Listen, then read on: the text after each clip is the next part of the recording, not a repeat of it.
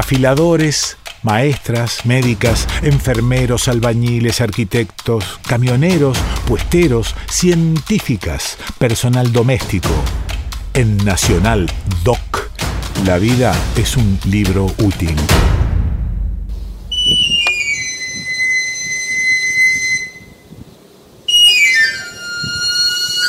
Tengo un hijo que tiene 25 años que es afilador igual que yo. Eh, imagínate que él acompañó todo este proceso de afilado. Esto es, una cadena, un eslabón con otro, de lo que va quedando de los afiladores que desembarcaron en un puerto argentino para después venir pasando para acá. Somos nómades, como las calecitas, como los circos, tenemos que ir cambiando de pueblo porque la fuente de trabajo es de pueblo en pueblo. No tenemos un lugar fijo porque si no agotaríamos los cuchillos de un barrio, un pueblo. Yo te brindo de, lo que, de mi sapiencia lo mejor para que tu cuchillo quede bien, para que tu tijera quede bien.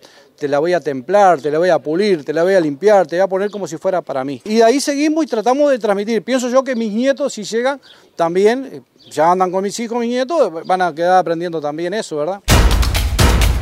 En Nacional, en Nacional Doc.